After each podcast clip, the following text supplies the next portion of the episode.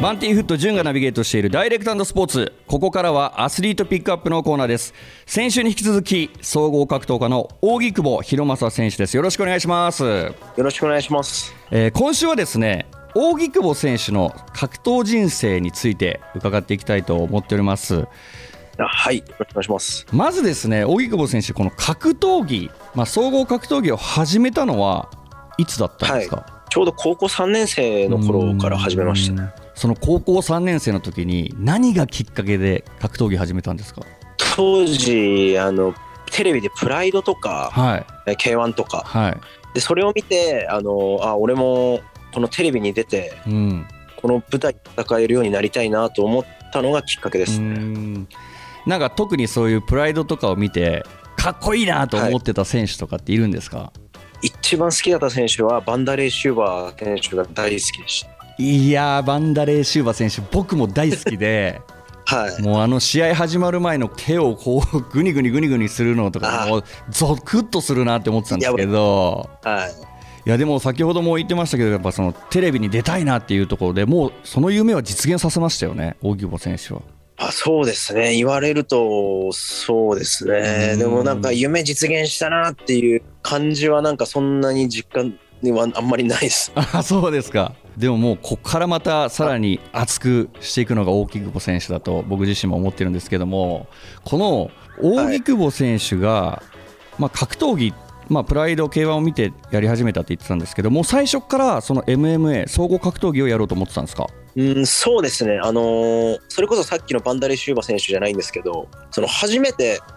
夜中だったかなふとこうテレビをつけて見た時にプライドをやってたんですけど、まあ、それまでの僕が知ってる格闘技って K1 とか空手だったのでもうお互いにパンチとかキックをするだけの競技しか知らなかったんですけど、プライドは寝てる相手を殴ってたんですよ。はい、それがもう衝撃的すぎて、はい、あのやっぱり高校生ぐらいの時だったんでその強さに憧れるじゃないですか。その時にその寝てる相手に殴ってるっていうのがもうこれ喧嘩と一緒じゃんと思ってこれでそのチャンピオンを決めてるんだっていう風なのにすごい衝撃を受けて。だったら僕もやっぱりその一番強くなりたかったのでだったらもう総合をやろうと思ってあのもうすぐ総合をやろうって決めました、総合格闘技ってもちろんルールありますけれどもどちらかというと何でもありですもんね、そうですね。本当にあの寝てる人の顔を殴ってるというのは本当に衝撃的でした。逆にその寝てる相手を初めて殴った時はどんな感触だったんですか？荻久保選手は。あもうめちゃくちゃ嬉しかったです。嬉しかったんですね。嬉しかった。あ俺もバンダレシューバーみたいにやってるみたいな感じで、えー、荻久保選手そこからですね、まあ、格闘技団体、シュートという団体があると思うんですけども、そのシュートの世界に足を踏み入れたのは何がきっかけだったんですか？当時岩手で、まあ、半年ほど総合を習ってたんですけど上京する前に。そこで教えてもらってる方に、えーまあ、進路どうするんだというふうに聞かれて、うん、でも僕はプライドでその当時無差別で戦うつもりだったので。そうなんですか。階級関係なく、はい、本当にノゲイラとかヒョードルと戦うつもりでいたんですけど、はい、その方に、まあ、進路を聞かれた時にシュートボックスジャパンっていうのは当時あってバンダレシューバーのあのジムが、はい、そこに行きたいというふうに相談して、うん、プライドに出たって言った時に体重は何キロだって聞かれて、はい、65ぐらいですかねって言った時に階級制というのがあるんだよって説明されて、はい、シュートを知らなかったんですよ当時は。はい。はい、でそこで、あのー、君はその体格身長と体格だったらそのシュートのその当時松根亮太さんっていう方が60キロのチャンピオンだったんですけど、うん、そのチャンピオンを目指して戦った方がいいんじゃないかっていうふうに言われて、うん、でそこで僕もシュートを検索したりするようになってああじゃあこういうのがあるんだっていうふうになってでちょうどいいタイミングで山本キッド選手がテレビに出始めた時だったんですよ。でその時身長見たら全く僕と同じ身長で、はい、ですげえとなって検索した時にキッド選手はシュートの選手だったんですよ。はい、でそこであ俺もシュートをやってシュートのチャンピオンになろうっていうふうにあのそ思ったのがきっかけです。はい、そのでも進路の時に正論をぶちまけてくれた方に感謝ですね、はい、だってもう分からなかったんですもんね、ま、本当に分からなくて本当に感謝ですね。あのシュートボックスジャパンに入ってたら多分今の僕はないと思います。そうですよね。もうそもそもバンダレー・シューバ選手とか90何キロとかそういう選手ですもんね。普通にあの極真空手をやってたので、はい、極真空手って無差別なんですよ。うん。はい、だからもうその階級の概念がなかった。うん。だからその大きい選手を倒したいっていう気持ちもあったんですね。ありました。はい。あと自分も大きくなれるって思ってたんでまだ身長も伸びると思ってたんですけど、はい、結局伸びなかったです。まあでも本当にその流れで山本キッドさんの試合にたどり着けたっていうのは結構運命的なものもありますよね。かなりありますね。本当にあの時キッド選手の試合を見て自分も小さくてもテレビでこう活躍できるんだっていうふうに思えることができたの本当運が良かったと思いますこの山本キッド選手も大きい選手を相手に戦ってきてましたもんね。そうですね。はい。あれも衝撃でしたね。まあ、そこから荻久保選手2005年に全日本アマチュアシュート選手権フェザー級で優勝し、まあ、プロのシュートの世界へ進んだわけなんですけども、はい、その後シュート世界フェザー級とバンタム級2階級制覇を達成しています。この、はい、もうシュートの試合で印象に残っている試合っていうのはやっぱりこのチャンピオンになった時ですか？はいそうです。まさに。あの時は本当に一生忘れられないです。ねあの勝った瞬間は。はい。この一つの階級で頂点を極めるのも難しいと思うんですけどこの体重差があるバンタム級とそのフェザー級で2階級取るっていうところで筋力的にも体重的にも上げないといけない中苦しかったこととかってありましたか？そうですね、まあ、僕の場合は階級落としたんですけど、はい、減量がやはりすごくきつかったです。このフェザー級っていうのが大体66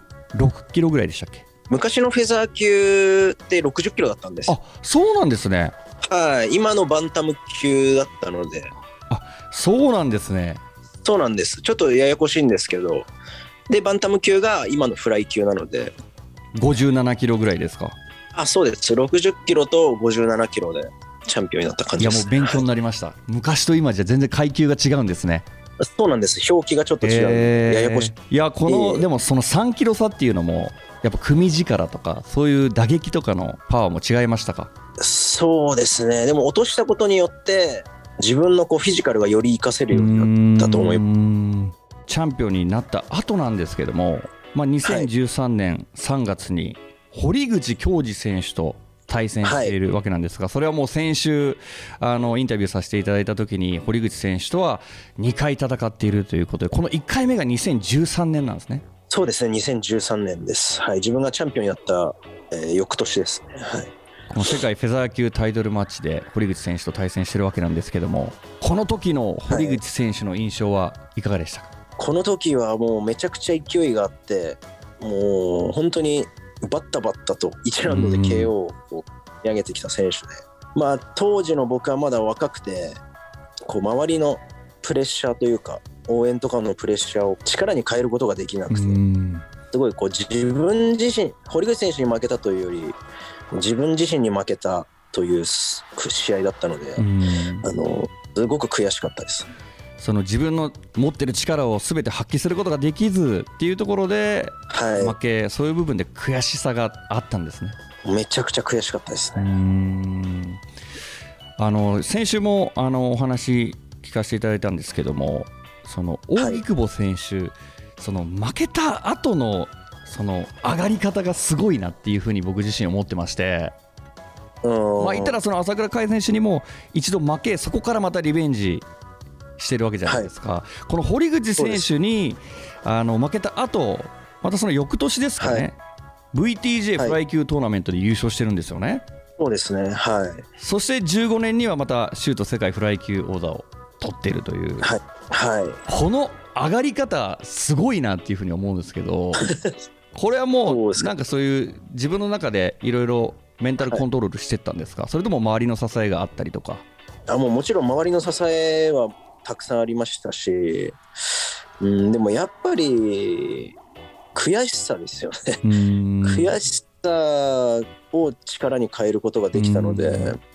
それが一番大きかったかなと思います、はい、なんかその諦める方もたくさんいると思うんですけどそこはもう諦めずに。はいそうですね、まあ、常にあの死ぬ時のことというか、はい、死ぬ時に後悔しない生き方をしたいので、うん、まあ、ここで負けてやめて諦めたら絶対将来後悔するなっていうふうにいつも思うのでもう後悔しないためにあの負けた相手にリベンジしてやるっていう気持ちでいつも戦ってました。そして扇久保選手2016年には UFC の登竜門と言われているアメリカのリアリティ番組にも出演してるんですけども、はい、この UFC っていうのは、はい、まあ、言ったら世界最高峰のプロモーションの格闘団体だと思うんですがこの番組に出場するっていうきっかけは何だったんですか？その当時いたマネージャーの方に2階級制覇する前にそのタフという番組を今年はフライ級でやるみたいだという話を聞かされてでその中に日本人を入れたいということで AFC が。で僕がちょうど2階級制覇する1か月ぐらい前だったのかな。でもしこの次の試合で荻久保君がタイトルを取ったら出れるからっていうふうに言われて、まあ、そこで出るあのきっかけというか話をもらった感じでした、ね、はい、この世界最高峰の UFC に出たいっていう気持ちもやっぱりその時は強かったんですか？そうですね。もうその当時はもう UFC のことしか考えてなかった。ですまあ、その中で扇久保選手はフライ級トーナメントで準優勝、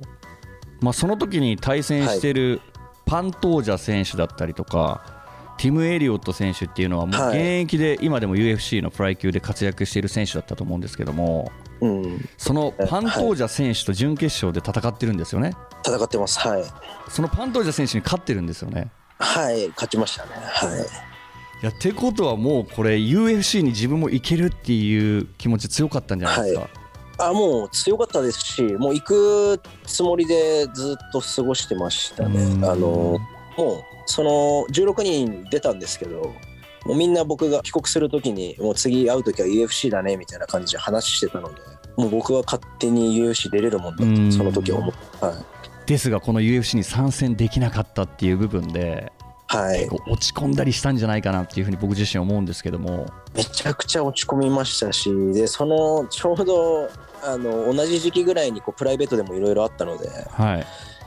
あの時期はかなり。それがあれですよね。僕が先週言ってた「RIZIN CONFESSIONS」の15ぐらいだったと思うんですけども。はいそうですね。いやもうあの時の「RIZIN CONFESSIONS」も僕もずっと見てるんでまあ、その中はい、その中からまた上がってくるっていうところも先ほどの話につながるなっていうふうに思ってまして、はい、なんか糸が切れちゃうんじゃないかなっていう出来事だったと思うんですよね見ていて。うんそうですね。それでもやっぱり諦めなかったっていうのはその自分が死んだ時に後悔するんじゃないかっていうふうにやっぱりこの時も思ったんですか？思いました。しまあやはりさっきも言ったんですけど悔しさですよね、うん、その見返してやろうっていう絶対にこう見返してやろうっていう気持ちで過ごしてました、いやでもそこから、まあ、時を経て昨年大晦日にライジンで優勝したわけなんですけども、あの、はい、先週も言ってましたが2022年は堀口選手と、まあ、その3度目の正直というか、はい、リベンジマッチをしていきたいというふうに言ってますけどもこのチャンピオンベルトっていうのは今、ライジンのバンタム級チャンピオンベルトは堀口選手を持ってるんですよね。そうですね、はい、そしてその挑戦権を決定させるために昨年のそのバンタム級グランプリがあったと思うんですけども、はい、もうその挑戦権はもう扇久保選手の手にあるわけですもんね。あると思います。あると思います。いやでもここはもう本当に実現したいですよね。いや本当に戦いたいですね、堀口選手と。優勝した時もあのものすごい嬉しかったんですけど、やっぱり僕の頭の中で堀口選手の顔が浮かんできたので、やっぱり倒すべき相手はあと一人堀口選手かなと自分の中では思ってますもうここで勝って世界に行くのが大木久保選手だと僕も信じておりますありがとうございます。頑張ります。いやもう本当にあの先週に引き続きですけども改めて、えー、ジャパングランプリ優勝おめでとうございます、はい、ありがとうございます。今後の扇久保選手の試合などはまだ決まってはいないですか？はいまだ決まってないです。ね SNS で見かけたんですけども石渡選手の引退試合の対戦相手が大木久保選手。そうですね、はい、1月23日に石渡選手の引退興行で、まあ、一応エキシビジョンという形であのやらせていただきます、はい、兄貴的な存在だと思いますのでその試合も楽しみに僕も待っております。そうですね。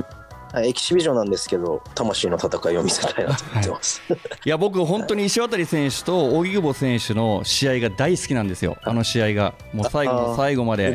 はい。戦い切ったあの試合が本当に大好きでまたその流れの中での引退試合だったので僕も楽しみに待っております、はい、ありがとうございます、えー、荻久保選手に関しての情報はですね SNS などをチェックしてくださいそして荻チャンネルあと YouTube チャンネルもやられているのではい、はい、ぜひあのチャンネル登録よろしくお願いします。はい、ZIPFM の リスナーの皆さん、ぜひ小木チャンネルチャンネル登録の方よろしくお願いいたします。えー、アスリートピックアップ2週にわたって登場いただきました総合格闘家の扇久保博正選手でした。ありがとうございました。ありがとうございました。